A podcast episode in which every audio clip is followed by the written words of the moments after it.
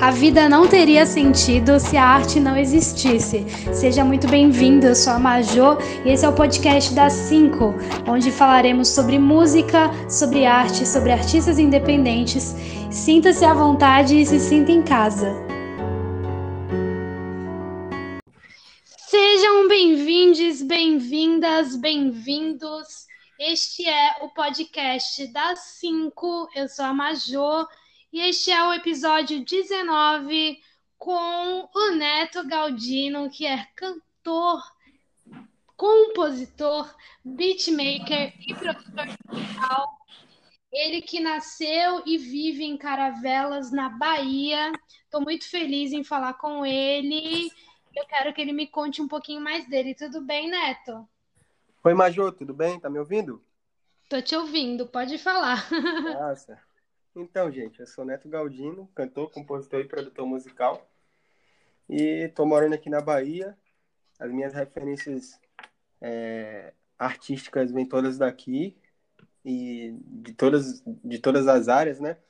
Da arte plástica, arte visual, mas eu defini, escolhi a música, né, como minha arte principal. E eu sou de uma família de artistas de antropologia afro-indígena, que é o que eu prego nas minhas letras e no meu nome. Galdino vem disso. E é isso, estou aqui, fui convidado pela Major. E muito obrigado. Estou também representando aqui a R&B Brasil, que é uma das páginas que hoje em dia eu sou ADM e acredito muito na família do Rhythm Blues e da música preta brasileira. Nossa, estou muito feliz de você ter aceitado o convite, de verdade. Eu queria te perguntar, você como artista, né? Você citou que você é da arte, sempre foi da arte, tem uma família, né, que está aí na arte. Como que é para ti? Oh, para mim, é... ser de uma família de artistas, acho que é um privilégio, né? De você viver do que você nasceu para fazer, do que você ama.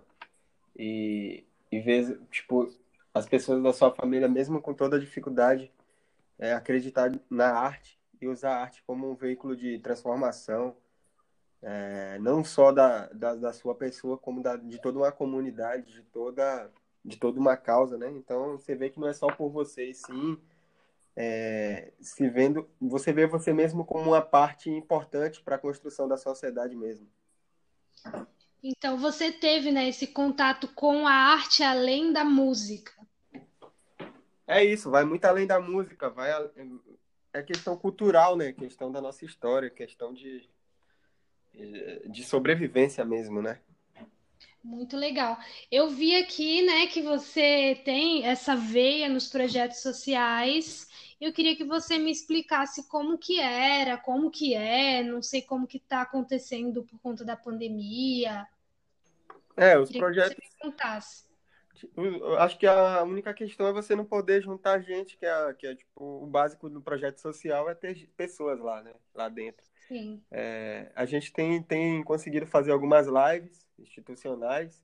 É, a gente tem conseguido fazer várias coisas ainda na pandemia aí, e estamos aprendendo bastante. E tem, tem sido assim diferente para a gente, mas eu não vejo negativamente, não. Acho que a gente está tá tendo que. Pô, só agora no projeto os caras começaram a me dar atenção, porque para a questão de live, né? Que eu sempre falei, bora fazer live, bora colocar os conteúdos na internet. E só agora na pandemia eles viram que o que a gente estava falando é tão é importante, tá ligado? Porque é a única forma que eles conseguem de comunicar com as outras pessoas, já que não pode aglomerar. Então, é, teve dois lados, né? O lado que é da gente já sabe, né? Do isolamento das pessoas. Graças a Deus ninguém do projeto é, é, poucas pessoas se contraíram, contraíram o vírus, mas os que contraíram não teve nada tão grave nada demais e, e é isso, estamos aí nessa luta aí. Ainda bem, né, que, que, o pessoal não teve nada demais, graças a Deus. Mas assim, Neto, só para a gente aprofundar, como que é esse projeto social? Porque eu, assim, eu já participei de uma ONG aqui em São Paulo e, por exemplo, a minha ONG visitava é, crianças com câncer, faziam as ações com essas crianças com câncer. Inclusive, a ONG se chama Semeando Alegria, quem quiser uhum. pesquisar legal. Eu queria saber como que é esse projeto social que você faz. São ONGs. É, se você quiser divulgar o nome desses lugares, uhum. pode ficar à vontade. Então, eu participei de dois projetos sociais na minha vida. na verdade, vários, né? Só que dois, assim, que eu realmente fiquei, né? Que é o projeto social Dona Flora, movimento, e o movimento cultural Artimanha, que é, da, que é onde minha família reside, né? Que foi o primeiro contato que eu tive com a arte e, é a sobrevivência da minha família mesmo. A galera realmente vive lá dentro tal. É, e vivendo por isso, é um projeto filantrópico, a gente não tem ajuda de governo. É, mesmo a gente escrevendo alguns projetos e alguma, alguns editais, assim, a gente conseguiu alguma, algum apoio assim, mas pelos editais, pelos, pelo ajuda mesmo da, do governo nunca vai ter. A gente é um, um ambiente assim que surgiu é, 30 anos atrás, com, no dia da, da falsa abolição né, da escravatura, que a galera saiu para a rua para protestar mesmo, foi uma forma de protesto com vestido de, de tribais e tal, vestido, com roupas afro, com dança afro e com teatro naquela época, que era o forte, é, para discutir se realmente teve abolição, porque, sabe, as coisas da, da negritude, porque em uma cidade tão pequena, porque que a galera aqui da, da minha rua, que era considerada marginal, não poderia ir para o centro, e a galera foi para o centro e mostrando arte, falando, não, aqui não só tem vagabundo e marginal, aqui tem arte. E, e esse movimento aí fez abrir aquele boom, né, e parar de separar a cidade, entendeu, por, por território. Falar, não, aqui tem preto, tem preto pra caramba, e, e os negão daqui são artistas, são pessoas é, tão importante quanto vocês para a sociedade, tá ligado? E, existia e essa divisão, então? É, tipo... numa cidade pequena já existia, não, não formalizada, mas a, tipo assim, aqui tinha um baile, por exemplo, que antes do muito tempo atrás, assim, era proibido o preto entrar, tá ligado?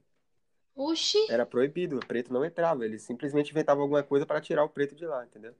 E até pouco tempo é, as pessoas olhavam torto, tipo, não tinha respeito, falava que só tinha puta. Eu não sei se poderia falar. Não, não tem problema. É, tá livre. Esse podcast falava, pode falava que tudo. a galera daqui era marginal e tal, e tudo mais. E a gente foi meio que uma quebra dessa parada também, com capoeira, dança, arte. Mas você tá falando de 30 anos atrás? Falando de 30 anos atrás. E antes desses 30 anos já tinha coisas bem piores acontecendo, como acontece até hoje. E a gente está falando da Bahia, o lugar mais preto é. fora do continente africano, né? É, isso que agora você bugou minha mente, sério. Eu tô aqui pensando, tem, tem muitos negros aí, né? É, sim, sim, mas então, não é muito diferente, sei lá, do Rio de Janeiro, né, por exemplo, né? Nossa, cara, que doideira, nunca ouvi falar disso. Eu tô falando de uma muito cidade de 11 mil habitantes. Nossa, Bem... pouquíssimas pessoas. Caravelas só tem 11 mil habitantes? É isso, e nessa época tinha menos, eu acho. Até. Meu Deus, então todo mundo se conhece, né? Uhum. E sempre existiu esse preconceito, entendeu? Então foi uma forma de protesto. E no carnaval sempre a gente tem um bloco que a gente mostra a nossa cultura. E aceita todo mundo, tá ligado? Bom, eu vim de uma cidade também muito pequena no Nordeste, é... se chama Marisópolis eu acho que tem um pouquinho mais do que a sua. Uhum. Deve ter uns 12, 13 mil habitantes. E eu tô, tipo assim, realmente é muito pequeno. Não. Porque se você, quando você sai aqui de São Paulo e vai para um bairro, tipo, você vai para um bairro, nessa cidade, você anda o mesmo tanto que você vai para um bairro em São Paulo e você vai para outra é cidade, isso. né? É muito, muito louco isso. É isso. É, e a questão aqui também, é, só geograficamente, aqui foi uma das primeiras cidades do Brasil, então a cidade tem mais de 500 anos. Então, quando eu falo de história, é um reflexo, é um reflexo estrutural mesmo que, pô, aqui já foi a capital da Bahia, por exemplo. Aqui era a Bahia Minas, onde os, trem, os trem de ferro paravam, tá ligado? Então, quando eu falo disso, tinha muita gente rica aqui. E simplesmente segregava mesmo, separava mesmo. Entendeu? Cara, que, que, que complicado. É tipo o resumo do Brasil é essa cidade aqui. Cara, que foda. Eu, assim, de verdade, eu não imaginava. Uhum. E muito legal você trazer isso. Então, esse projeto, esse projeto social é realmente muito importante para a cidade, uhum. para as pessoas, né? É, ver que a galera que era considerada marginal hoje em dia como referência da sociedade, tipo, a nível mundial, até dizia. Entendeu? Cara, que legal. Estou muito feliz assim de falar sobre isso com você, uhum. porque acho que isso influencia, né? Você inclusive citou isso, que influencia muito a tua arte, uhum. tu como músico, né? tu carrega essa bandeira daí, tu carrega isso. É, eu carrego, mesmo sendo artista considerado hoje em dia um artista mais pro pop, mais pop, eu sempre vou carregar uma influência cultural também nas minhas paradas, tá ligado? Não vai ser só mais um cara qualquer aí que imita gringo. Eu nunca vou ser esse cara. Eu vou ser um cara que tem referências de artistas estrangeiros, mas que tem minha raiz e tem minha pegada, minha, minhas forças, tá ligado? Em falar em artistas estrangeiros, lá no começo, você citou a página do R&B Brasil. Uhum. Eu trouxe aqui o, Nassor, que é um dos fundadores, que é o fundador, e depois veio você e ficou como ADM também, uhum. né? É, e aí verdade... eu fiquei muito feliz de falar com o Nassor, porque, meu, ele é um, um cara sensacional, sabe muita coisa sobre, sobre o R&B, né? E eu queria falar, perguntar para ti como que foi essa, conexão com o Nassor, como que você conheceu a página do R&B Brasil, como que foi? Me conta um é, pouquinho. É, porque eu sou sempre um curioso, eu fiquei pesquisando no Instagram e vi que não tinha nada, só tinha acho que duas páginas de R&B, e uma delas era internacional na verdade, tinha três. Tinha uma que era de uma mina, mas eu achava ela muito pessoal, eu não achava ela muito geral, era tipo, muito pessoal mesmo, assim. É, aí tinha a do Nassau, que eu achava o nome estranho, mas era uma página de R&B, que era R&B, eu acho, R&B BR. Aí eu falei, caralho, ninguém não vai descobrir essa página. Aí eu ficava com isso, uma hora eu vou falar com o cara pra ele trocar esse nome aí, porque ninguém não vai conseguir achar e tal. E eu gostava muito dos conteúdos dessa. E a outra era só conteúdos internacionais. Eu falei, caraca, precisa de apoio pro, pra cena, porque eu sou um cara que é, tava pesquisando o que era Rhythm and Blues, né? Tava fazendo essa mapeagem, né, aqui no Brasil e vi que não tinha nada sobre, né? E sempre que eu entrava em contato, o Nassau, pô, gostava do trabalho e compartilhava, independente de ser famoso ou não. Dava uma atenção e tal. Aí eu falei, ah, cara, eu tô aqui, eu tô querendo ajudar. Falei com ele, eu posso ajudar, o que, que você acha? A gente trocou o um nome, fizemos aquela identidade visual ali, bum, rapidão começou a aparecer um monte de gente, sem a gente divulgar, sem nada. Aí só que a gente tinha outros trabalhos, outras coisas para fazer e nunca tinha tanto tempo para a página, sabe? Então, quando eu entrei, a gente foi meio que obrigado a, a tirar um pouquinho mais de tempo para a página. Nós dois. E hoje em dia tá aí, eu acho que a galera uma boa galera já conhece e, e, e respeita a nossa, nossa página, mesmo não tendo ainda tantos é, seguidores e tudo mais, mas na questão de qualidade, engajamento e, e na questão das coisas que tem saído de lá, é muito gratificante participar dessa família. E tem crescido, tem feito eu crescer muito também como artista, pessoalmente, assim, as conexões que eu tenho feito através de lá muitas conexões através de lá, inclusive, né? É, de todo mundo, né, que participa, com todo mundo e tal. Eu vejo muito, uma família mesmo, né? Quando crescer, eu acho que a gente vai continuar conectado. É, por isso que a gente ainda não, não investiu tanto em, em, sei lá, em colocar essa página dentro de outras páginas, parcerias, é, sei lá, fazer coisas mais pagas. A gente está sempre focado mais no, no orgânico e em transformar em uma família por enquanto mesmo, para a gente entender bem o que é R&B e conhecer mesmo os artistas, para a partir de, dessa, dessa base sólida a gente conseguir expandir, entendeu? Hoje em dia a gente tem um site. Mas vai. Uhum. Vai no TikTok, por exemplo, né? Você viu o TikTok explodiu em uma semana com, sei lá, 10k em uma semana. Sim, galera... explodiu e teve quantas visualizações? Mais de um milhão de visualizações, já, né? Um... Acho que mais de 50 mil é, likes, né? Muita coisa já. Meu, muito legal, de verdade. Parabéns, assim, por vocês estarem à frente disso, porque é realmente uma página muito incrível. Aconselho a galera que se interessa aí por R&B para entrar na página, né, R&B Brasil, uhum. com Z, Brasil com Z. É isso, com Z. E é muito legal para poder aprender. É, eu queria que você me falasse também, porque você tem muita experiência com outros gêneros musicais. Uhum. Então, assim, você me citou o MPB, o forró, o axé music, o reggae, entre outros estilos que você já produziu, né? Que seus trabalhos têm pegadas mais R&B, forró, axé music, trap soul, neo soul, funk, pagodão baiano e rap hip hop. É isso. E aí eu queria, assim, vamos lá. você teve experiência no MPB. Me conta como foi, é, me conta um pouquinho disso. E eu queria também, antes disso, que você me falasse quando que você começou a cantar, que é uma pergunta muito importante que eu pergunto para todo mundo que veio aqui. Qual é, é a sua memória de, de quando você começou a Eu acho que cantar? quando eu era bem, bem pequenininho, começando a falar, eu, eu comecei a falar muito cedo, com meses, de, nem ano eu tinha. Comecei a falar e, sei lá, com um aninho e pouco, eu já começava a, a cantar e pedir dinheiro em troca. Então eu era bem abusado. É o quê? Eu acho que, sei lá, com dois anos, Tu era com dois anos eu já pedia dinheiro pra cantar já. menino, tu era teu próprio show Era, eu business. cantava e pedia dinheiro. Se não desse dinheiro, eu parava, não cantava mais não. Minha mãe fala isso. E aqui tinha umas festas e tal, que eu- eu- quem cuidava eh, de mim era minha tia, né? E a tia me levava pra festa, porque eu era muito elétrico e animava elas. Eu ficava dançando até o chão na época, né? O tchan, essas paradas aí. E, e eu ficava dançando até o chão e todo mundo me imitava na festa. Eu falei, caralho, esse, esse menino é pra frente mesmo. Eu sempre fui um cara muito pra frente. Hoje em dia eu, não- eu tenho vergonha de dançar. Inclusive foi um desafio. Foi um Oxi, desafio, né? Essa, essa minha última música que eu consegui fa- pelo menos mexer o braço no tempo. Porque com o passar do tempo eu fui criando uma vergonha de dançar e tal. É a única coisa que eu tenho vergonha no mundo. E acabei de lançar uma música dançando. E é isso. Desde o começo eu sempre fui um cara pra frente. E eu acho que isso é importante para um artista. O artista ele tem que. Eu acho que ele nunca se contenta em ser só mais um ali. Ele quer ser um especial, né?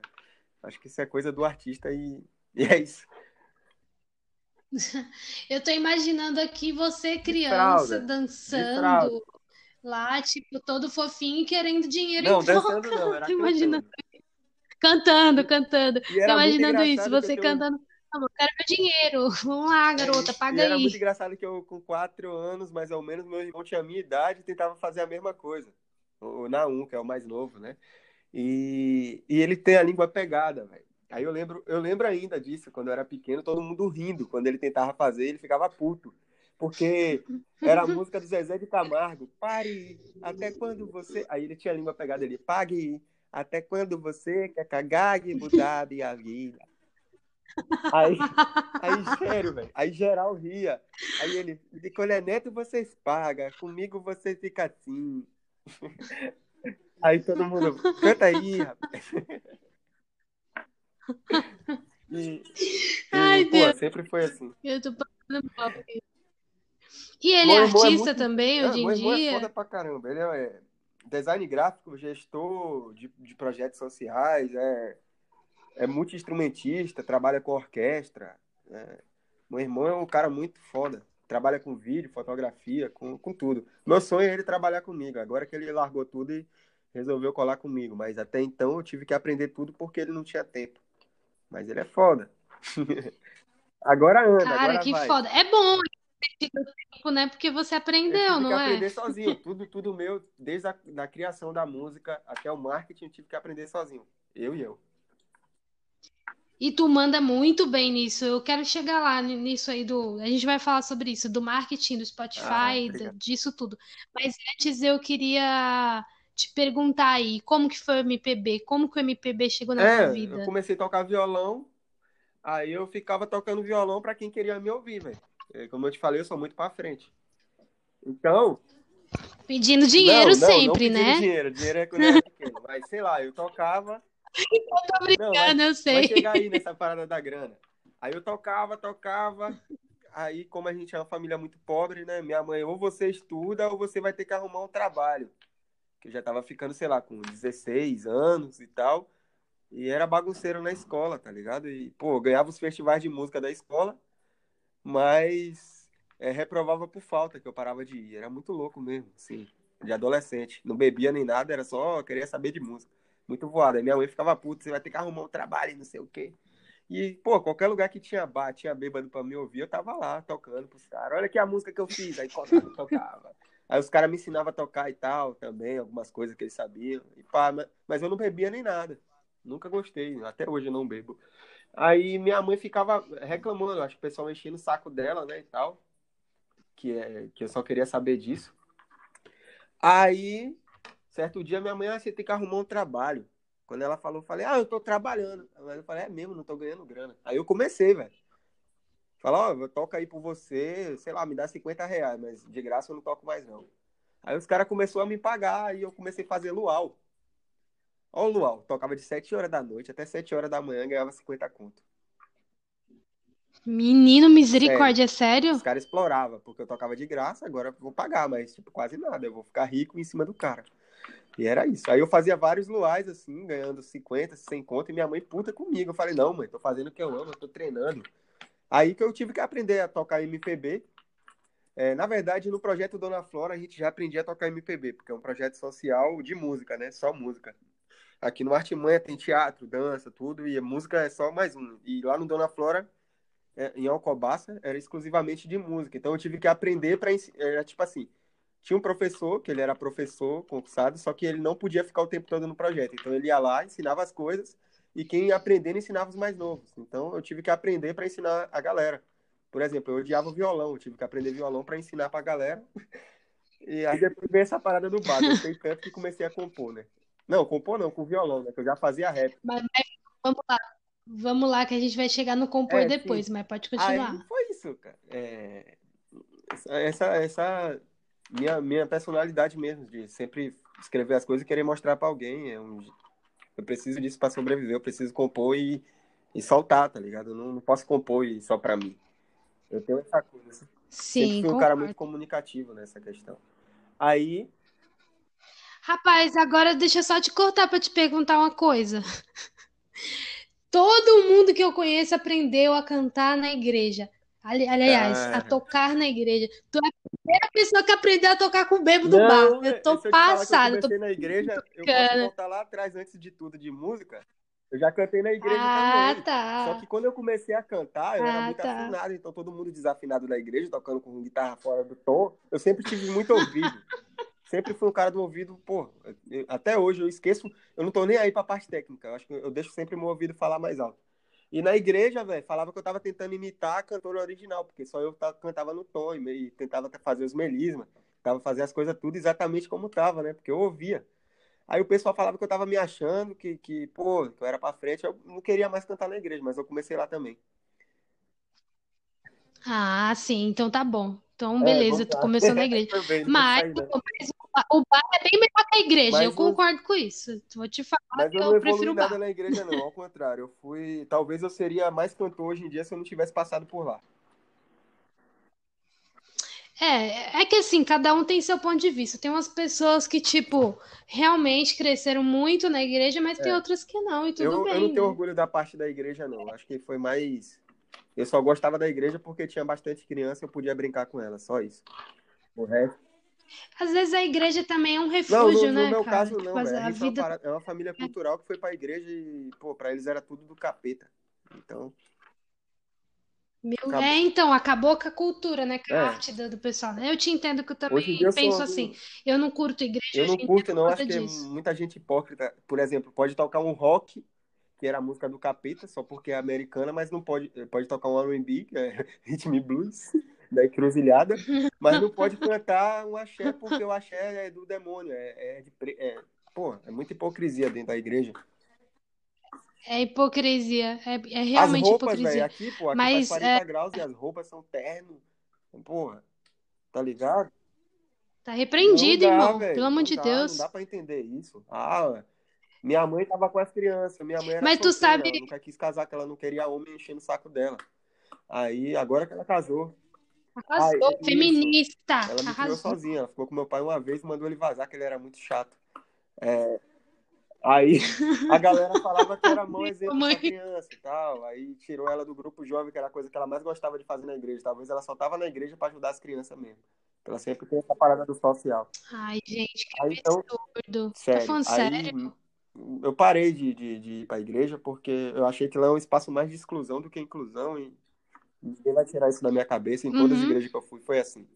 É mais pela grana. Mas é mesmo, amigo. Eu também tenho o mesmo pensamento que você. Não vou porque eu acho que é mais um espaço de exclusão do que inclusão. Porém, por exemplo, nesses rolês, assim, em lugares, em alguns lugares em São Paulo, enfim, em outros lugares, enfim, às É vezes a melhor. igreja é só o É, que a pessoa tem, sabe? É só o que a pessoa tem para fugir da é, um marginalidade, bom. porque em casa o pai Aham. entendeu? Então, assim, tudo bem, tem esse lado bom. Mas, pra né? você não foi, pra mim também não foi, Porque tudo bem. É, para superficialmente, sociais, eu exato. acho que agregaria muito mais do que só para a igreja. Para Muito igreja mais. e social. Acho que tem que Exato. esse equilíbrio aí, porque algumas pessoas precisam de limite, né? Acho que Porque eu entendo o que você fala, a tua dor, por quê? Porque eu também passei é. por isso, sabe? Quem não passa e se sente acolhido na igreja, tudo bem pra essa pessoa, mas você, eu, a, a gente eu tem acho que essa ou, Eu você é só tenho. mais um, ou você vai sofrer alguma coisa lá. Se você quiser fazer alguma coisa de mudança, eles não querem É, pensamento, eles não querem seres pensantes nem mudança. Eles querem que sigam o que está ali na Bíblia e fique calado. Não discuta nada. Eu, eu vejo. exato. Cabeças pensantes e revolucionárias, infelizmente, não são Na aceitas igreja na não, eu igreja, né? canto, né? A galera tenta sempre apagar. Mas aí todo tem, uma meia dúzia de sempre maluco que é apagar, que, que bate aquela crise existencial que acaba ajudando, né? Cola com a gente. Entende? Não. Por quê? Por quê também? Não, eu tô com ele, tá ligado? E isso aí, acho que daí surgem os projetos sociais também, né? Mas é bom falar disso contigo, sabe por quê? Porque isso te Uhum. forma como artista, sabe? Então, assim, por exemplo, você falou, ah, não tinha um espaço para para sua família talvez exercer Aham. a, a arte deles, a sua mãe, você. Por quê? Porque não não olhou para para vocês como indivíduos, olhou tipo assim, não, vou excluir porque tá Inveja, fora, de- também, enfim, de alguma coisa que eles. um barulho e as crianças gostavam. Tem isso também. Vários lados.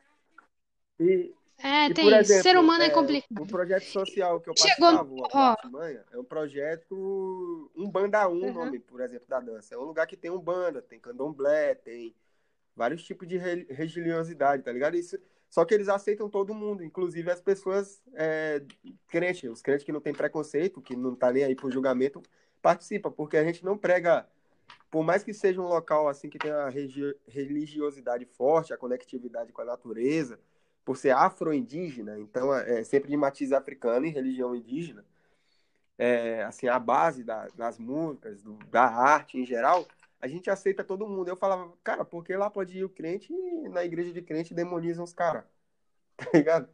Aí eu sempre fiquei com isso na cabeça desde É. muito novo. E Mas, mas faz total sentido as coisas Uhum. que você questionava, né? Como que tu chegou no rock? Desculpa sair um pouco desse assunto, mas só pra gente continuar. Como que você chegou no, no no forró forró, dizer? ah, Falei rock errado, falei também, eu rock. passei pelo rock também. Eu falei rock, Todo mundo, né? O emo da escola, o revolucionário. Ah, com você passou certeza, Day, também? Avenged. Ah, My Chemical Romance, Fa- Fall Out Não, Boys, não, Panic! at eu the Disco? outras coisas. Mas era só o estilo. Eu ouvia Ave Avenged Maria. Sevenfold, Bullet, havia os classicão, Scorpion, até um pouquinho de Green Day. Eram uns bagulho assim. Ah, Green É, Day é da hora. Blink eu não 182 era sei, dessa cara, eu não época ou não? Eu sou muito desligado, eu ouvia muita coisa que eu nem Não. sei, mas o principal era Avenged Sevenfold, é, Scorpion, essas paradas assim, tá ligado? Guns N' Roses. E, Era só eu da ai, adoro Guns N' Roses. não das músicas que eu não gostava, não. Era muito seletivo. Sempre fui muito seletivo. Mas ao Entendi. mesmo tempo eu ouvia, sei lá, toquinho, de, é, música clássica. Eu, eu sou um cara que eu cresci ouvindo de tudo mesmo, de tudo, tudo. Axé da Bahia, raiz. Eu era É guitarrista, muito né? bom isso, porque Eu você é era pessoa guitarrista, então eu gostava de né? rock por causa do solo da guitarra. Pra mim tinha que ser a música metade solo de guitarra, outra parte cantando. Você Já, já também já toquei foi guitarrista? que você imagina aí, anos 70, 50, 60, marchinha de carnaval, qualquer coisa, axé, samba rock, rap, tudo eu já toquei. E hoje, com 50 anos, você quer dizer o quê? Brincadeira. Porque, eu só tenho Deus do 25 céu, anos, quanta experiência, quanta coisa legal. É isso que eu queria saber. Eu já fiz isso 25 tudo. anos Ah, a só? primeira vez que eu ia subir no trio, o conselho tutelar pediu minha mãe pra ir lá assinar a parada e já era a hora do show. Não, essa criança não vai subir aqui, não. Conselho tutelar lá. A minha mãe fez um E documento na hora, quantos anos velho, você e tinha? foi lá levar de dia. Quase o show não saía por causa de mim. Vamos Rapaz, vamos voltar. lá, vamos lá, vamos, vamos falar, vamos, vamos voltar, porque senão nós sai que nem carretel, porque tu Vamos fala e lá. eu também, meu filho, então vamos lá. Só para eu entender, é, aí na Bahia tem esse movimento, né, do carnaval e a coisa maravilhosa, né? do trio. É, eu sei que em Salvador isso é muito forte. Quando vai aí para Caravelas, que é uma cidade menor, no carnaval, como que é? Me conta. Daí você me conta, aproveita e conta dessa história aí do, do Conselho Social. Então, aqui é uma cidade muito musical, tem muito turista, muita coisa, é uma cidade litorânea, então tem de tudo, desde o MPB no barzinho até os carnavais de prefeitura, que as prefeituras pagam as bandas para tocar várias músicas, sei lá, Ivete, Margarete, Daniela Mercury, a galera toda da Bahia, né?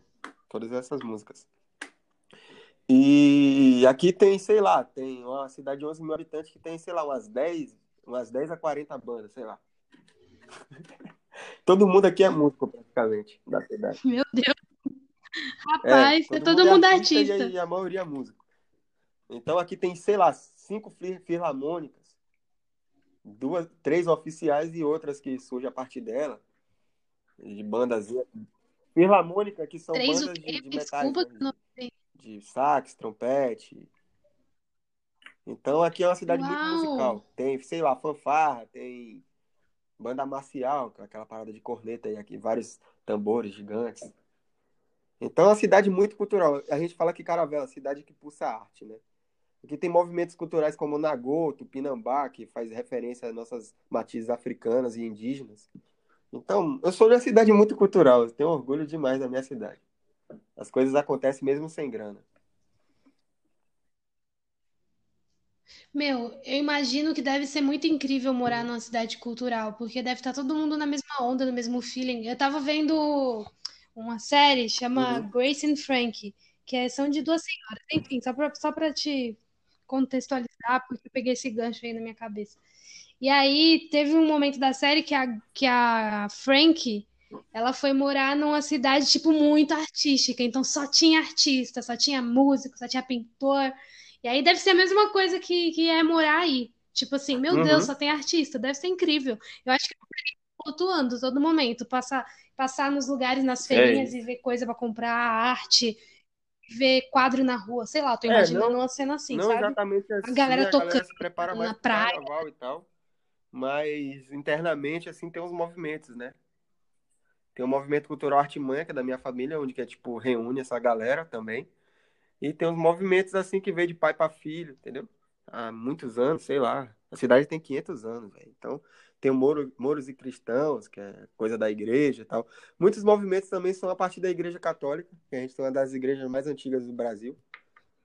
Então, entendeu? Tem um lado da... Por isso que eu falo que eu não me dei bem na religião Entendi. protestante, mas a católica tem uma importância enorme aqui também com, com a questão cultural. Eu acho que a, a religião protestante aqui... Uhum. Ela tem um lado bom, um lado social muito bom, mas ela também tem um lado negativo, né, que é a cultura que não é nossa e simplesmente ignora toda a cultura da cidade. Você, olha, se eu não tô ficando doida ou surda, você não me falou ainda ah, do, do rolê do trio, trio, né? Então, ah tá. Meu Deus, eu já tô pensando aqui, meu Deus, será que eu ah, esqueci ah, tá. de perguntar não, de novo? Do trio, voltando aí ao trio, aqui tem dois trios elétricos que roda, que é 24 horas de carnaval, assim, durante sete dias. Tem mais de, de, Meu de, Deus, de, sério? de 30, 40 blocos. Eu não sei exatamente os números, mas é muita, muitos blocos carnavalescos. Alguns manifestos culturais também, né? E o trio é só mais uma das atrações aqui do carnaval. E, e como eu te falei, tem bastante banda, mais de 20 bandas, já toquei na maioria. Porque eu era um cara que queria tirar as músicas certinho, queria tocar tudo certinho, e isso aí entrava em conflito com os músicos mais amadores, se me entende bem. ou, eu, uhum. ou era só mais um ali, ou passou para ganhar o cachê e sair fora, ou, ou você era, tipo, mal visto lá. Sempre vai ser assim, né, velho? Todo canto. Eu sempre fiquei é, tentando me encontrar Infelizmente, esse é o mundo. Até eu conheci. Mas eu sempre fazendo minhas composições de R&B e tudo mais. Eu nem sabia o que era R&B, pra mim era Chris Brown, tá ligado? Ah, gosto de Chris Brown. Quero ser igual o Anch, igual o Chris Brown, que porque, também é. pô, isso aí que eu acho massa. Os caras são showman e tal. Michael Jackson e tudo mais. Também achava muito foda os caras do Pagodão, Léo Santana, é, Tony Salles do Parangolé, que sempre fez show aqui. É, porque se você sabe o carnaval aqui, sempre artista de Salvador vem pros interiores, né? Ganhar o cachê. Eles ganham a maior parte. de um milhão que eles gastam no carnaval, a maior parte vem pros artistas de Meu, fora. quanto que é um, Ah, quanto 200 que é um mil, cachê 400 deles? mil.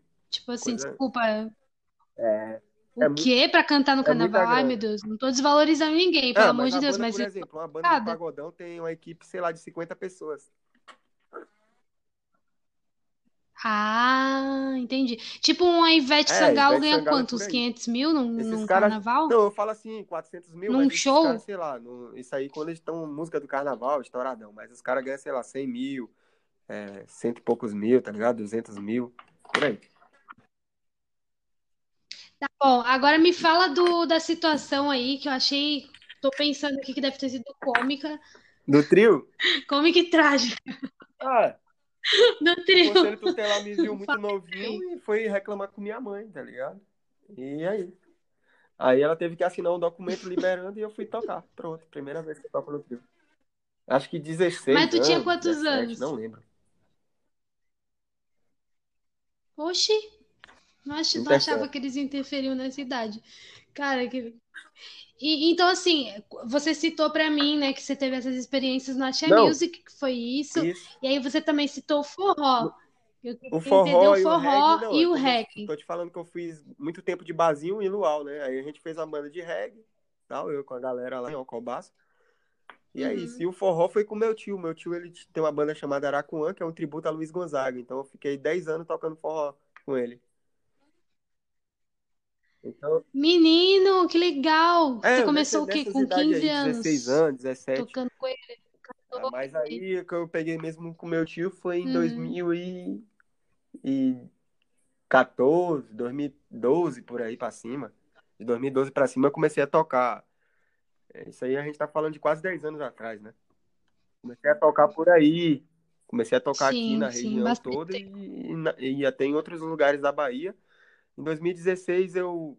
Em 2013 eu ganhei um festival baiano em primeiro lugar da Bahia, que é o FACE, com a música de forró que eu fiz, de 23 mil. Eu acho que é 23 mil é, concorrentes e 5 mil escolas, se eu não me engano. Um negócio assim. Eu fiquei em primeiro lugar da Bahia. Meu Sério, Deus! Nova, É sério? foi Saulo Fernandes, que é um cantor que eu admiro muito, entregou o prêmio e cantei com ele. Salvador, Bahia, nessa época aí. Cantei. E ele Tu pegou, cantou com Saulo, chapéu menino? até, foi Sério? um momento muito importante da minha vida, assim. Aí no outro ano eu fiquei em primeiro lugar da Bahia, como melhor intérprete também e compositor, porque a música era minha. Com a música Negritude, que eu botei, tipo, Fonte Nova todinho pra pular o som da minha música, até cantar junto. Com a música autoral, né? Sempre música autoral, gente. É... Em 2016 eu fiquei em primeiro lugar da Bahia com... no Jovens Talentos, que é um prêmio para melhor banda de forró no São João. Pelo Ibaía, que é o que define a música do Carnaval da Bahia, o Ibaía. Ai, Aí, pô, foi uma escola enorme. Eu conheci artistas da Bahia toda, alguns estão até se dando bem hoje em dia aí no, no mundo da música e tal. Gravei no estúdio do Carlinhos Brau, lá no, no Candial, conheci um pouco da, do- dos projetos sociais de lá também. Muito importante pra mim essa convivência, do Pracatum e tudo mais. E é isso, é a minha história. Só que aí também vem a questão do, do- de ser música independente é ligada a isso, porque eu vi que mesmo eu ganhando prêmio baiano, ninguém não ia fazer nada por mim se eu não tivesse grana e números para investir. Então, como eu não tenho grana, eu, eu fui entender todo o processo musical é, para devagarzinho eu conquistar uma fanbase e, pô, falar, não, tenho pessoas aqui que gostam da minha parada, e aí, vocês podem contribuir com o quê? O que, que, é- que a gente pode trocar de valores? Tá entendendo? Eu sempre tenho essa visão. Eu nunca acreditei depois disso, que até então eu era um jovem sonhador, né, velho? Que Fiquei em primeiro lugar da Bahia e veio aquela frustração da Bahia. da Bahia, né, galera? Não é primeiro lugar de Caravelas, é da É, fiquei Bahia. em primeiro lugar 23 mil três vezes. pessoas. Não é uma vez, três. Isso é 23 Três mil vezes. vezes ótimo. É, aí, gente, Incrível. é, eu percebi, ve- ve- com isso veio aquela parada, né? Fiquei muito triste. Ah, como que você ganha em primeiro lugar da Bahia? E sei lá, ele pega duas pessoas brancas e, e usam, tá ligado? Como é, seres exemplares ou alunos modelos para o marketing da parada. Aí eu falei, velho, ninguém não vai fazer por mim, e ainda tem uma questão de preconceito ainda. Ainda tem uma questão racial na parada. Entendeu? Eu ouvi falar que eles eram alunos modelos e tal, tudo mais. Beleza. E eu não. Mas eu fui convidado para várias coisas. É. Não, mas não, tu sabe que você podia ter processado aí, né? Isso aí. É absurdo. Deu ah, a entender. Tá. Aí eu falei, cara, ninguém vai entender, investir né? em mim. Eu não tenho o perfil padrão que eles querem. É, eu faço, não sou música 100% mainstream. Então eu vou fazer por mim, eu vou aprender a gravar. Eu já sabia gravar naquela época já, bem pouco, mas já era produtor musical. É, eu já mandava minhas guias, inclusive eu ganhei os festivais com a música que eu gravei aqui em casa. É até engraçado porque todos os outros concorrentes gravaram em estúdios grandes, menos eu. Eu gravei sozinho. Já era um avanço naquela época porque eu podia discutir o arranjo com, os caras lá no Pracatu, com os grandes produtores da Bahia. Eu falo, não, eu fiz assim, eu quero assim, tá ligado? Era tirado. Aí o cara, ah, mas o, que foda, o, o, né, arranjador cara? fez isso. Eu falei, não, foi eu que fui o arranjador, foi eu que fiz. E os caras não podiam discutir comigo. E... Eu, era muito eu quero chegar né? nesse nível, amigo. É... Aí voltando, eu fiquei triste porque, pô, mesmo ganhando o primeiro lugar na Bahia três vezes, sendo convidado para os eventos do governador, que é o Rui Costa, que até hoje é governador da Bahia, sendo convidado para os grandes encontros. No, em 2016, eu, eu fui para o Fonte Nova representar Caetano e Gil, fiz a abertura do festival todo. É, em 2017 eu participei da Flica, que é a Feira Internacional Literária da, da Bahia, tá ligado? Gente do mundo todo tava lá. Saulo também tava lá de novo e a gente fez algumas apresentações lá super importantes para minha vida. E só, velho, não investiram, tá ligado? Não investiram nada, nunca me falaram, ah, né, tá aqui, ó. Vou te dar um apoio para você fazer um disco. Ah, vou te dar um apoio para você participar aqui do festival com Carlinhos Brau. Eu gravei a música lá até hoje, eles não me entregaram. Tem várias tretas. Falei, cara, enquanto você não tiver números e, e, e, tiver alguma coisa que eles ganhem alguma coisa com você, ninguém não vai investir em você pelo seu talento, tá ligado? Isso eu, é, eu sempre, eu sempre fiquei com Mas isso não vai cabeça mesmo, é verdade. Eu acho que agora eu tô começando a soltar algumas coisas aí de acordo com o que eu estudei. Pô, agora eu tô com, fazendo participação no disco do Rico da Laçã, tá ligado? Coisa. Eu, por, por conexões que eu fiz pela Oi? internet. Eu não vi essa, menino. Tá Como assim? No mercado do rap. Não a música, mas o disco. É, e eu fiz Você tá brincando com ele. Rico da Laçã? Eu fiz toda a produção dele. Ele tá cantando, mas. Minha então, aí, depois você amigo. olha a música, Pô, faixa adoro 7. ele. Sou eu. Eu, o Dinho e outro, Caraca, e outro que produtor, foda, entendeu? Então eu coloquei acreditando. um pouco de pagodão baiano na música dele. Então a galera já tá me reconhecendo como um cara que mistura os ritmos. E lancei um remix com o Rodrigo Cartier, Caraca, o que Distinto foda. e o DJ Paulo Beck do 3030. Então, mano, agora mesmo, fit mesmo. E, e é isso, velho. Sempre eu acho que tá começando a acontecer algumas coisas diferentes. No carinha que tava aqui no interior, que ganhou os festivais e ninguém ligou, tá ligado? Eu mesmo tô construindo minha trilha do zero, do zero. Mas, amor, o carinha, De- carinha do interior, você tem que entender assim: o carinha do interior, independente de ser do interior, é um cara foda. Pé no chão sempre, pro, pé no chão é, da, né? é sério, você tem que sempre pensar isso. E problema. É, Não, obrigado. não, eu tô te elogiando, eu tô te elogiando. É um cara foda, e independente de ter ou não Uhum, investimento, vai alcançar grandes lugares. Porque, obrigado. independente de Mas eu tudo isso, você é muda o foda. cara hoje em Então, dia é assim, o cara se mano, organizar como um foda, não é, não é tipo mais pelo talento que ele tem. Por exemplo, é, acho que o artista tem que estar ligado como que faz o sim, SRC, o concordo. artista tem que estar ligado nos seus direitos, o artista tem que estar organizado em, em todos os processos, tá ligado? Por exemplo, no pré-save, é, em como você vai modificar as pessoas que estão ao seu alcance. Por exemplo, no meu último lançamento eu consegui fazer é, os influenciadores aqui do meu redor dançar música. E todo mundo se sentiu bem em dançar porque foi bom para todo mundo e tá sendo bom. Agora mesmo eu vou editar um vídeo deles dançando. Eu tive que gravar de um em um. Eu fui gravar pessoalmente todos eles. Então é sempre. O artista independente sempre ele vai ter que correr em dobro. Ninguém não vai fazer por você. É você por você. E, e deu um trabalho danado, mas E tá dá um trabalho, né, cara? retorno aqui para mim. Eu já tô gravando outras pessoas. Aí, por exemplo, o Rico da Laçã percebeu isso, né? Um tempo atrás, e eu gravei com ele. E eu acho que sempre vai ser uma parada assim, né? De aos poucos você ir conquistando as pessoas pela sua verdade. É, hoje em dia dou graças a Deus do governo não ter investido em mim, porque agora eu mesmo vou investir em mim e tenho noção que nem tudo é grana, tá ligado? É, as conexões.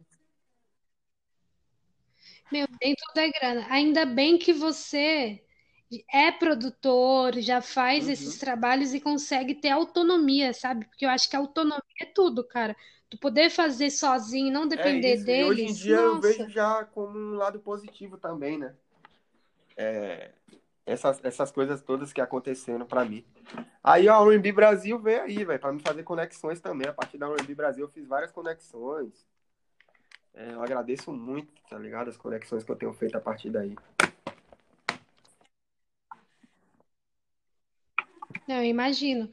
E, meu, eu queria que você me falasse, assim, como você puxou esse gancho do pagodão baiano, né? Que o, o Rico da Laçante viu. Me fala um pouquinho mais sobre o pagodão baiano. Eu amo músicas assim, mas eu não entendo muito bem do o ritmo. pagodão, ele surgiu a Se partir falar do, um do, do pouquinho. samba de roda, que é um desdobramento do, do samba de roda, que seria, sei lá, o El Chan, samba de roda. É, essas bandas, né, da época aí, do que a galera chama de axé, na verdade são bandas de samba de roda, que é um samba do recôncavo, né? Que é aquela, se você aceitar um desafio, a harmonia do samba, por exemplo. É isso, segura o tchan, amarra o tchan. Aí o Márcio Vitor, ele teve a ousadia. É isso, é uma coisa mais É mais ritmada. Aí o ritmado, Márcio né? Vitor, ele Tipo teve a isso. ousadia de misturar, sei lá, o hip hop, as influências do R&B e tudo mais, desdobrando esse ritmo, deixando ele no BPM certo. Aí tinha as músicas, pele bronzeada, mulher brasileira. Tinha aquelas músicas da antiga. Aí começou a surgir os movimentos no gueto a partir disso, Uhum, entendeu? Que aí vem o Ed City, que era um cara do rock também, skatista e tudo entendi. mais. E começou a fazer as músicas do gueto, Igor Canário. Aí a história vem a partir de Fantasmão, que, que Ed City começou no Fantasmão e tal. Aí vinha Parangolé, que é, é Sou filho de preto, tenho respeito, quem mora no gueto não é ladrão. Aí, olha o mundo. Tá ligado? Tinha sempre essa parada de, de coisa do gueto, né? A bandeira, bater no peito. O pagodão veio mais com essa ideia do que só cantar besterol, como. É, que eu acho muito legal também. Não só o besterol, mas tinha um conceito por trás e a favela abraçou e foi, tipo, dos primeiros virais do Brasil foi, sei lá, a banda é, na época Fantasmão, com Ed City. Foi os primeiros virais que surgiram no, na época do YouTube e, e Facebook e Orkut na época. Os caras inventavam o público através das, da, das páginas, das comunidades do Orkut, tá ligado? Então os caras já tinham essa visão naquela época. Então o Pagodão ele veio modificando tudo, entendeu? Do mercado da música aqui na Bahia toda. E, Tu acha que o pago- o pagodão baiano é tão conhecido na Bahia é, como o então, funk é acho que o conhecido em São Paulo e no é o, Rio? é o Tu que acha mais que tá na mesma aqui, mainstream no medida caso no sentido de, de- do que mais popular, tá ligado? Mas é tão popular quanto o funk é, aqui. Só que eu acho que o pagodão tá começando a expandir agora, que aí eu vou entrar nesse Uhum. movimento. Então, aí o pagodão baiano é essas misturas, né? O pagodão baiano, vamos dizer aqui que é o rap da Bahia. É o hip hop da Bahia. É uma coisa do gueto, tá ligado? É tão importante quanto o hip hop, tá ligado? É o Adorei. mesmo movimento, é da favela pra favela. Mesmo movimento do funk, mesmo movimento do rap, do trap e tudo mais. É da favela pra favela. Aí, com o passar do tempo, uhum. Era mais ou menos essa pergunta que eu tinha, é que eu tinha feito agora, eu Vitor, consegui assimilar. Muito bom. criou junto da galera o ritmo, ele ganhou a primeira vez que um axé, um axé assim. Primeira vez que a música do carnaval não é um axé de Ivete ou, ou, ou de Banda Eva ou de algo assim muito, muito embranquecido. Foi uma coisa do gueto. Que foi o Márcio Vitor, né? Com toda a boa, se eu não me engano, ou foi do Lobo Mal, alguma coisa assim.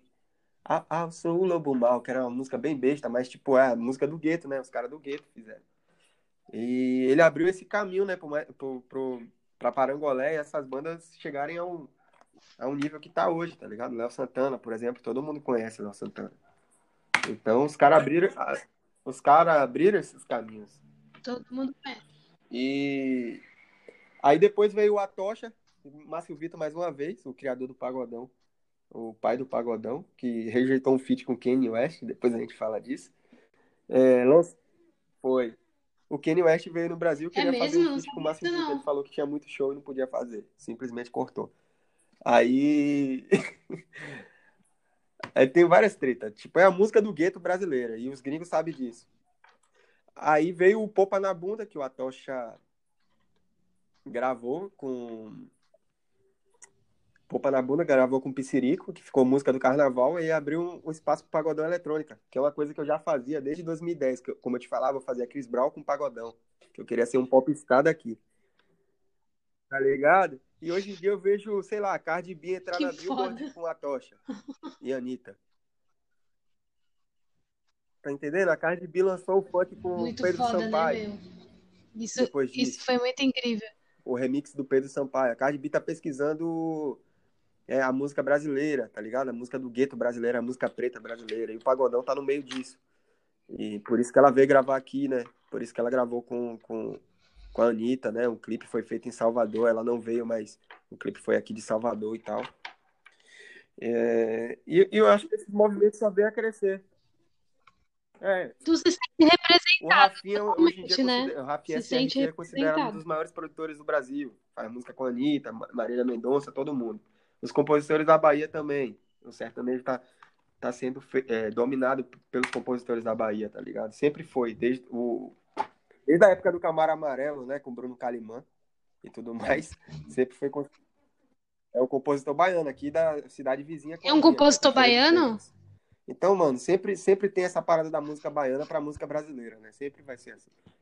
O samba nasceu aqui e tudo mais. Então, sempre vai ser um berço né, de, de grandes artistas né, do Brasil. Caetano, Gil, todo mundo veio daqui. Então, quando eu falo que os movimentos vão saindo daqui, é por isso. O Axé mesmo que surgiu aqui. Sei lá, tudo, tudo praticamente surgiu aqui, do, da música mainstream brasileira. Aí, eu acho que agora chegou a vez do pagodão eletrônico. Muito Como legal, eu sou um cara, cara. do R&B, eu sempre vou me... Se você for olhar meu primeiro lançamento lá em 2017, 2018, eu já tinha misturado um pouco de pagodão nos drops da, da virada com o R&B, tá ligado? Então, não é de hoje, velho, que eu tô nessa, nessa pilha do R&B com pagodão baiano. E e com outros estilos também nordestinos. Então, eu contei a história do pagodão para você ver que é, o pagodão vai ser tão importante, tão conectado com. Tão, tão importante quanto o funk, tá ligado? Tão, tão importante quanto o brega funk. Eu acho que todos eles estão se conectando.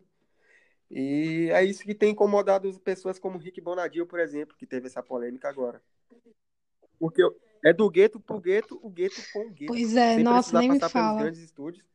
Aí vem essa questão do artista independente estar tá crescendo e eu acreditar no R&B, que a maioria dos artistas de R&B são artistas independentes. Na verdade, quando esse podcast lançar, já vai ter passado um pouco a treta do Rick Bonadio. Uhum. Mas só para galera, né? Vai trazer à tona novamente. Aquelas, a gente está trazendo à tona a bomba novamente. E o pior é que Tava gravando outro podcast antes de soltar, soltarem a bomba. Aliás, o Rick Bonadio falar aquelas besteiras. Aí eu, eu é, digamos que eu falei assim pro cara, pô, é tipo o Rick Bonadio, só que é, meu, não foi num contexto ruim, nem tinha acontecido ainda, sabe? ah, então a gente tá suave. falando antes e agora é... depois. Mas suave, ele é incrível do jeito não, que ele, ele é, tá apesar de ter sido um idiota na fala o, dele, ele é um a, bom produtor. A dor de cotovelo da, da, da massa, da, da, não, das pessoas que ele convive, né, velho? Da massa, As pessoas né? que ele convive pensam assim e muita gente vai seguir ele. Acho que não, é bom, não era nem bom ficar falando dele, que só tá, só tá dando hype e nosso presidente tá aí, né? Pra comprovar que quanto mais você fala, mais as pessoas que acreditam vão ganhando força, né? Vão, vão se juntando e tal. Mas é importante a gente ter esse debate. Concordo. Mas achei legal a forma que a Anitta se posicionou, sabe? Tipo, rebateu ele. A Anitta, inclusive, vamos falar da Anitta. A Anitta é muito é. importante é. nesse rolê do pagodão, né? Porque, meu, ela conectou o nacional, a música daí, uhum. mas muito com o internacional, que nem você citou da Cardi B. Mano, muito incrível. Então, o que a gente Então, o que é que aconteceu? O Me o conta, essa história eu não sei. ele não quis saber de Mano Brown, não quis saber de ninguém. Ele gostou do Márcio Vitor. Junto com o Caetano, com todo mundo. Caraca? Porque meu. rap eles Nossa, até demais lá. arrepiei, cara. Esses caras são assim, ignorantes. Tem isso aqui, tem um bocado aqui, foda-se. Tá ligado? Esse aqui eu chapei, esse aqui eu chapei. Pronto, e era quem? O, Foda-se o, vocês. o Márcio Vitor. Fraga? Porque o Márcio Vitor é um dos grandes produtores aqui também. Além de, de multi-instrumentista e criador, e criador de ritmos, né? O cara criou ritmos. Vários. Ele é, tão, ele é foda, ele é tipo, tá no, tão importante Ele é foda, né, cara? o Carlinhos Brau, que é o maior rato de estúdio de todos os tempos do Brasil. O cara que tá. Velho, eu acho que do dos anos 60 pra cá, Sério? maioria da- eh, até eu acho, sei lá, 2000, a maioria dos discos tinha alguma coisa de Carlinhos Brau, tinha o nome dele em alguma coisa, de percussão, em alguma coisa. E ninguém não sabe. Caralho, que foda. Eu vim descobrir, tipo, depois de muito, sabe, muito mais velha, É, que o Carlinhos ideias dele, né? era do Tribalistas. E as Que ideias dele vergonha, né, cara, que vergonha, que vergonha, né? É gênio. Não, ele é muito foda, eu, eu acho ele muito foda. Não tem... Ele é gênio.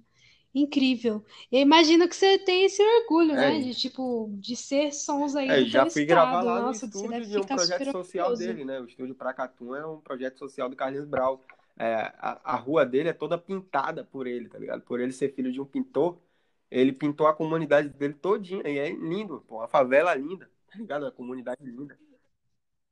Ele tem um projeto de pintar toda. Ele Junto, que e claro, pintou, ele é um cab- cara ele lá, então ele que pintou? eu não sei se ele conseguiu patrocínio com, com as empresas de tinta, tá ligado? Ah, E conseguiu pintar a favela toda. E a favela super colorida. Muitos clipes que você vê aí de Salvador foi, foi gravado lá, tá ligado? Ai, que lindo. Ele tem um lado social muito É forte. Ele tem o sério, não, que é não uma das conhecia isso, que legal. da- da- do Brasil, até eu diria. E é um projeto social, tá ligado? E sempre. E eu sou de, uma cida... de, um, de um estado assim, né, velho? Cultural, 100%. E minha cidade é uma cidade muito cultural. Que é, que é mais ou menos um resumo da Bahia numa cidade só. Tem suas histórias. E tem movimentos music... culturais que só existem aqui. E se a Imagino. tomar cuidado, pode acabar, porque os anciões não não estão sendo mais, vamos dizer assim, respeitados pela galera que tá saindo agora. A galera tá procurando grana e metendo o pé da cidade. Aí, por isso que eu fiz a primeira música chamada O Jovem Nordestino, que fala sobre isso, né? Que o que resta pra esse povo é somente ajoelhar, que a galera mete o pé daqui, que a galera. E a música fala sobre isso, e eu fiquei em primeiro lugar da Bahia falando disso. 2014. Que lindo, cara. Deixa eu É, te. Você pode cantar um pouquinho dessa música agora? aham. Uma palhinha, mas sem É, ela violão, porque assim: senão vai ficar estourado o áudio. nosso destino de vida. Nortista triste partida, como Gonzaga cantou. Hoje sigo sua vertente, semente que ele plantou. Zabumbiando a batida, triangulando o flow. Segui canto cantador, mesmo que cante a dor. Não me falte alegria, sou cria do Criador. Saí do interior, preparei o interior. Cantando aqui estou, coisa que aperreou. Sigo guerreiro e persisto, insisto em minha conduta. Nordeste nunca labuta pra ver o povo feliz. Tenho rime raiz, eles na linha de frente, no enxergo palmo e rente. Anticonstitucionalissimamente pune, plenário une. Faz lei contra o povo, Santana rega socorro pra aposentar antes que morro. Encosta sai desse posto, imposto a gente paga. Presidente embarga, não sai nem com reza braba. Fora cabra. Aí, aí começa assim. Caralho, assim. que foda! É revolucionário, canção, vou hein? contar a situação que é triste de falar. Desde pequeno só escuto que Nordeste no matuto, quando tiver mais adulto tem que ir embora trabalhar. Será a culpa minha, gente, desses alguém competente que não investe nossa gente e só querem roubar?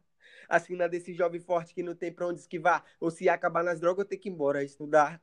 Ô seu doutor competente, tenha dó da nossa gente, que segue frente contente, mas longe tem que morar, que trabalha noite e dia, com saudade da família, e o que resta pra esse povo é somente ajoelhar. Ou, tipo isso. Aí essa música, Caraca, caralho! Eu tô quase chorando que porque eu sou nordestina, né? E Então essa música vai estar no meu EP agora. chamado Contradição, que é uma lindo, mistura de cara. R&B com forró raiz.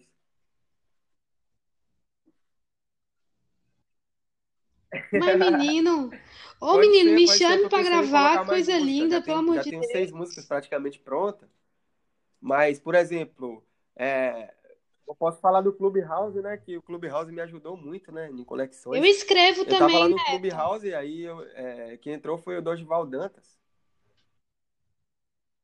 E o Dorival Dantas entrou e gostou da minha música, me Mentira! WhatsApp e a gente Sério? trocando ideia aí. Pô, uma das, uma das possibilidades é que ele grave alguma música comigo, tá ligado? Oxi, ele gostou foda. muito. E ele tá tentando aprender a fazer o pagodão, ó, o Caraca, pagodão, que o foda. forró raiz com R&B e música eletrônica em geral. Atrás eu conheci o rolou? de Cass fazendo os covers da música dele, de Drica Barbosa, chamado Inconsequente. É, Eu fiz um cover da música e tal, aí eu fui olhar quem era o compositor, era o de Cass, The Cass, que, que quando eu comecei a conversar com ele, a gente começou a trocar ideia e tal. Aí eu mostrando uma guia que eu tava fazendo aqui, que era um pagodão com R&B, de uma música minha chamada Flashback, ele curtiu aquele, aquela guia. Mas eu falei, cara, mas eu já fiz outra versão aqui, eu vou lançar na outra versão. Ele, não, me, me manda esse beat do jeito que tá aí, que eu vou gravar em pagodão é, é, eletrônico. Na moral, você vai ter essa coragem de lançar R&B com pagodão? E ele pegou e lançou, velho. A música com... Minha música, minha composição e minha produção, tá ligado? Juntamente com um produtor de... de... Cara, que Com um foda, produtor chamado sério? Canelinha, que é o Canela, que é um produtor aí da Altamira e várias outras pessoas aí, um mixador e tudo mais. E daí eu conheci o Grow também, que é o produtor da Drica Barbosa, que produziu a música com ele também, o Joe produz. Eu conheci uma galera aí de, de SP. Aí conhecendo essa galera, o DKS ficou falando pra mim, mano, você tem que gerar ISRC, você tem que se organizar como artista. Não, eu mando e-mail pra Abramos aqui pros caras adiantar seu processo online mesmo. Aí daqui mesmo eu consegui me filiar, velho. E ele me ajudou muito nessa parte, assim. Eu acho que foi ele, um... É, velho. Ele foi o divisor Porque de água, tá ligado? faz um Depois manual, né, nesse rolê da Brand acho que do minha ISRC. parada mudou. Eu já tinha música lançada pela One, RPM, só que gerando aquele ISRC por lá mesmo. E aquelas coisas assim que não dava muito certo. Tu teve que. Tu, de- tu Takedown? teve que. é, Ah, como é que fala? Eu o, o esqueci a que palavra tinha que lançado era de fala. axé. Take E down eu, e já, eu tudo? tinha feito o takedown Fazer já, tudo. porque eu não, não, não me representava mais. Não foi eu que produzi. Mas É, aí. eu, Ah, tá. não Então tu que fez takedown e e depois nem subiu pro outro representava lugar que mais, você aí eu tirei. onde? Ah, Cara, Tu tá onde agora? Na outra Seed Baby, Pro, Distro, Dito. ah, mas eu já tive alguns problemas também que eles resolveram agora, tal, até me deram assim um- uma moral da porra. Só que eu tô vendo aí com outras distribuidoras também, hein, pra ver qual vai ser melhor pra mim. Hoje em dia eu tô muito menos pessoal e mais do que me dá algum tipo de lucro, o que me dá menos dor de cabeça. Music Pro, ela é o da Boca. Entendi. Qual que é essa daí? Music Pro? Nunca ouvi. Então, ela é brasileira e os caras dão Nunca ouvi falar atenção. É um nessa, pouco não. melhor do que a, a Eu, One, a eu tava pensando em um pra contato lá, né? pensando, É né? horrível.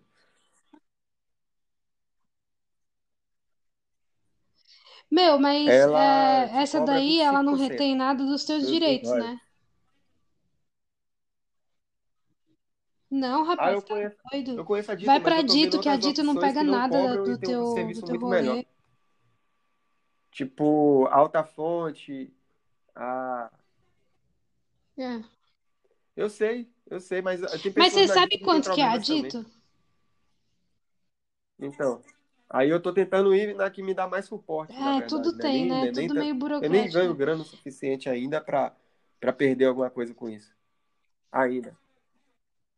Agora eu quero o que me dá menos dor de cabeça e que não. Tá, é, é, Então, eu quero o que me dê entendi. menos Mas dor de se você cabeça e que dê mais certo no porcentagem, lançamento.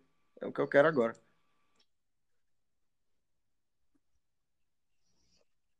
Mas muita que É, eu também. conheço muita gente que tá na Dito e não tiveram problema. E aí eu penso, é, né? Você deve conhecer mais gente que eu. Mas aí você tem que pensar assim, Aham. cara, Mas aí se no futuro tu tirar, pô, é, bombar é mais do que suave. tu, tu bombou até agora, fazer é takedown suave, daí né? é Mas vai dar mais trabalho tu porque ter que fazer takedown e ir pra outra, daí é entendeu? mais fácil do que dar problema no seu lançamento. A pior coisa que existe é dar um problema no seu lançamento.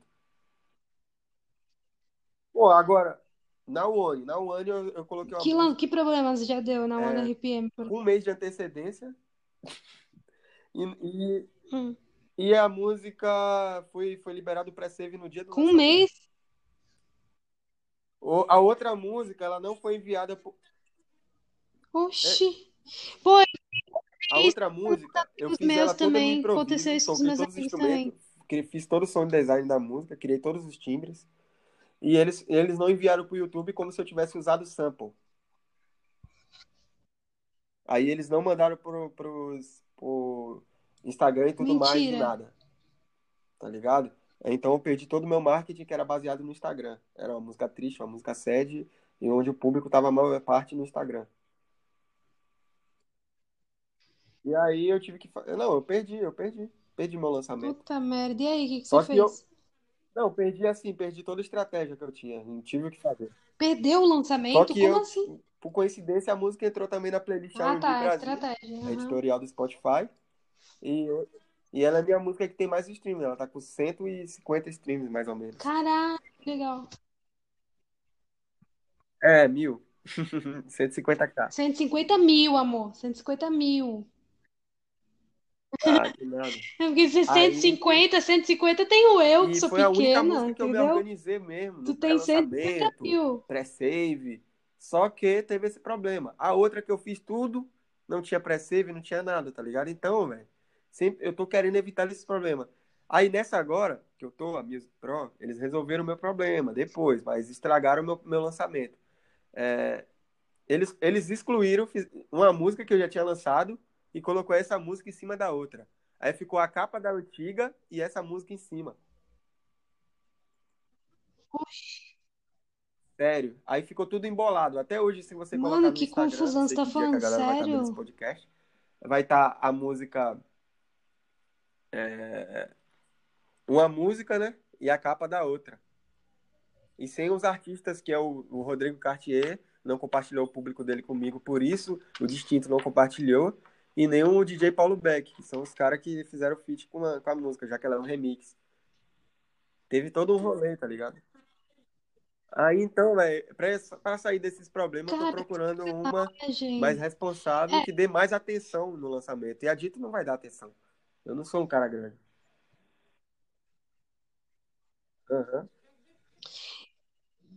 Então, posso te falar uma coisa? Existe, existe um, isso aí de você fazer direto com a Dito, enfim, você se virar e fazer toda essa administração sozinho, mas tem um selo chamado Elevate Music que você, tipo, meio que compra, tipo, É, mas essa aí eu vou gastar mais uma assessoria grana, tá e aí ele vai fazer tudo É isso pra grana você, que ele eu vai poderia ter, gerenciar tudo isso, por exemplo, eu entendeu? poderia dar 15% na Vai. Sinfônica, É, não, então, pra quem, tá ligado? Que é, uma, pra, é muito melhor, tá ligado? Depois você pesquisa. que Aí tu tem a acha que essa Believe, administração é eu tenho uma melhor? reunião com a Believe, que é a que comprou a Som Livre, por exemplo, é mundial já, é uma parada muito mais responsável, não é qualquer um que entra. Aí tem a outra fonte também que não é qualquer um que entra, aí eu, que eu vou fazer uma reunião também.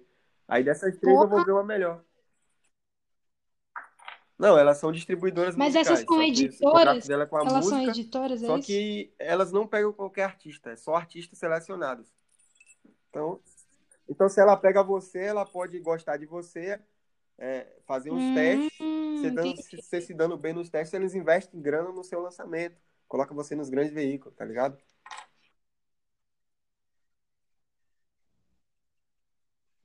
Porra, que legal, eu nunca ouvi falar disso. Você, depois Uhum. que a gente Consigo o terminar, site, você tem que ser no consegue site. mandar o Instagram desses lugares que você citou? Pode ser, porque Aham. daí É o o site eu Symphonic, cito, Symphonic sabe, no Distribution, podcast eu pra acho galera que é. que se interessar E atrás, porque é tem, legal. tem a Alta Fonte, que é a do Rico da Laçã, que o Rico da Laçã tá lá. Sim, E todo mundo fala muito bem, eles dão até é, aquela esqueci o nome agora, velho.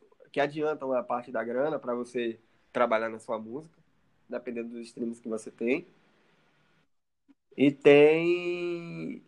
Qual é a outra? Believe. Que a Believe agora, se eu não me engano, comprou a Som Livre. É muito grande. Believe mundial. Já é mundial. Cara, então é grande mesmo. Aí eu. Então essa galera aí, é, pelo que eu tô entendendo, você entra, né, tipo uma distribuidora É, eles. normal, só que eles, além de distribuir teu É som, isso, eles eles investem uma grana em né? você ou Só na adianta pra tu fazer teu um artista. projeto. Por exemplo, Altafonte. Altafonte tem o Caetano Veloso. Que Tem legal. todo, E todas tu, as drags que você conhece, menos a Pablo Vittar. sério? Glória Groove, eu acho que todo mundo tá aí. Tem, pô, sei Caramba. lá, velho. Muita gente, entendeu? Nossa, é Eles grande trabalham com mesmo, cara. sincronização, direito autoral, conexo. Pô, muita coisa. Entendeu? Tem muita gente assim que a gente conhece que tá lá, velho. Tribalista Uhum. tá lá. Pô, sabe o que eu queria depois te convidar? Eu quero te convidar, Neto, depois tu e tu e o Jeff Black, porque são duas pessoas que eu já conversei que eu Uhum. percebi que manja. É o Jeff Black? Eu acho que é, se eu não tô doida. Aham. Para vir falar sobre SRC, sobre todo esse rolê aí do- dos streamings, das, Ah, das agregadoras digitais, Vamos porque sim, tem muita gente que tem marcar. muita dúvida, sabe? Se tu puder depois, sabe, dar uma pincelada, vamos marcar. Tô muito feliz em falar com você, de verdade. Eu queria saber se você quer falar alguma coisa, assim, quer acrescentar alguma coisa. Ah, Você gostou do, do coisa, podcast? sim. Eu ainda estou nova nisso. Sim, com certeza. Por exemplo, Você se sente à é, vontade? pô, eu quase nunca tinha falado dessa história assim em outro canto. Aqui deu essa oportunidade de falar.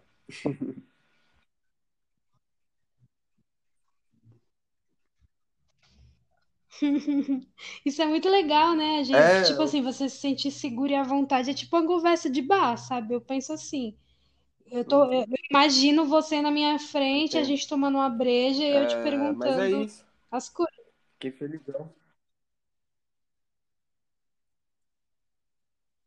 Fico feliz por você ter aceitado o convite. Muito obrigada.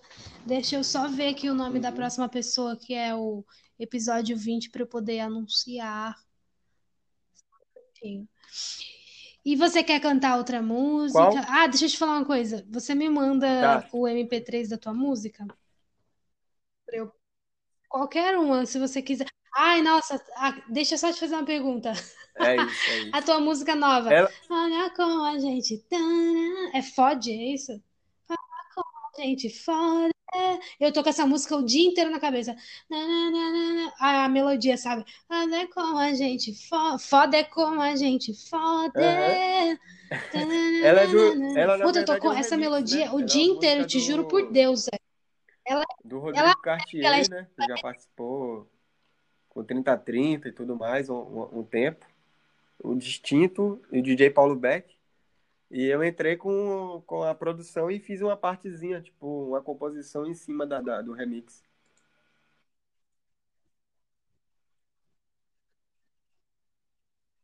Meu, ficou muito bom, sério. Tá muito foda essa música, que todos possam ouvir. Se você quiser Ah, mandar beleza. essa ou mandar uma outra, manda o MP3 pra mim que eu vou pôr no fim do podcast. E, gente, hoje eu estive com o Neto. Sigam o Neto nas redes Arroba sociais, Neto eu vou colocar na Galdino, dois descrição aqui do podcast. Qual que é seu Instagram, Neto, se você já quiser falar? Perfeito. Neto com dois T's Galdino. Arroba Neto com dois T's Galdino. Eu estou muito feliz em ter falado com ele, dele ter topado estar aqui nesse espaço. E o episódio 20 é com o Marquinhos Ellis, meu amigo Marquinhos, incrível. Marquinhos Eles, eu sempre falo errado, gente. Marquinhos Ellis, eles, é um professor de canto, cantor compositor, músico incrível. Eu estou muito feliz que ele aceitou também o convite, então eu aguardo vocês no próximo episódio, episódio 20. Muito obrigada, viu, Neto, Obrigado pela você sua participação. Te desejo aí chamar. um excelente dia. Tamo junto. É nóis. Opa, com certeza eu vou chamar. Vou chamar você para voltar aqui. Já, ano- já anota aí que Um você vai beijo, voltar. Tchau, até a próxima. Um beijo, querido. Bagunçar minha cama não, bagunçar minha vida Porque amor eu te quero tão bem Quero um fim de semana, jet em Copacabana Whisky, balãozada, nós e ninguém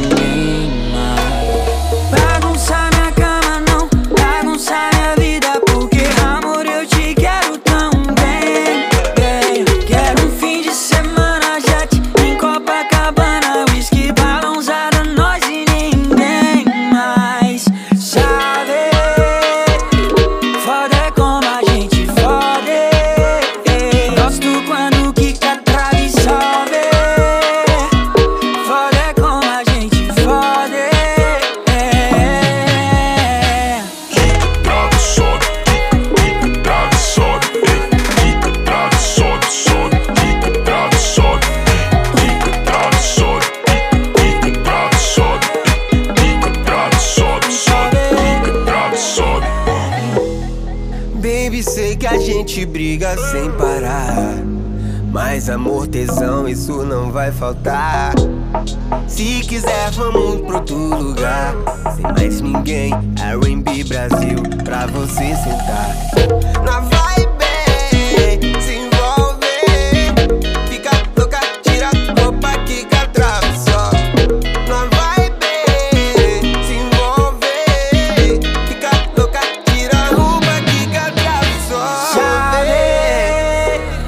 foda é como a gente fode Gosto quando quica, trave sobe. Foda é como a gente fode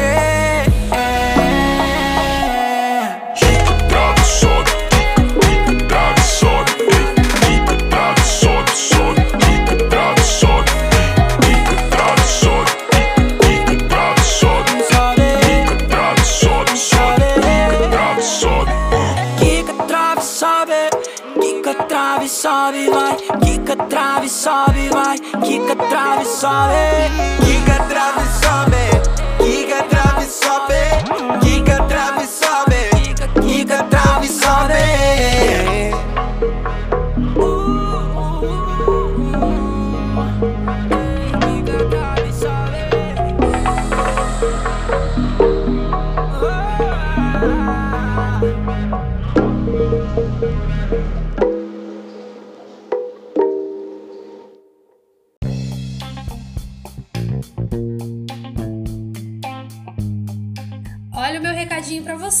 você, que gosta do mercado musical, você que quer aprender sobre música. Eu trouxe dois especialistas aqui no podcast, a Bruna Campos e o Clemente Magalhães. Se você não ouviu falar de Bruna Campos, eu vou falar um pouquinho sobre ela. Ela é a maior referência em direitos autorais e já ajudou milhares de compositores no Brasil. Ela falou sobre direito autoral, sobre SRC, sobre ECAD e sobre outras coisas como editora. A editora faz milagre na vida do artista, será? Ela já administrou músicas como Meteoro de Luan Santana, Jogado na Rua de Guilherme Santiago e muitas outras músicas. Então, com certeza, eu tenho certeza absoluta que esse podcast vai ajudar você na sua carreira na música. Além disso, Clemente Magalhães é um produtor incrível. Ele já trabalhou com nomes como Caetano Veloso, Jorge Mateus, Milton Nascimento, Zélia Ducan, Cássia Eller e ele é incrível. Ele falou sobre a One RPM, a gente falou sobre gravadoras, Spotify, tem muita dica do mercado musical nesse podcast. É muito fácil, é só você ir aqui no perfil do podcast da 5 e procurar esses dois podcasts. Tenho absoluta certeza que você vai aprender muita, muita, muita coisa. Um beijo!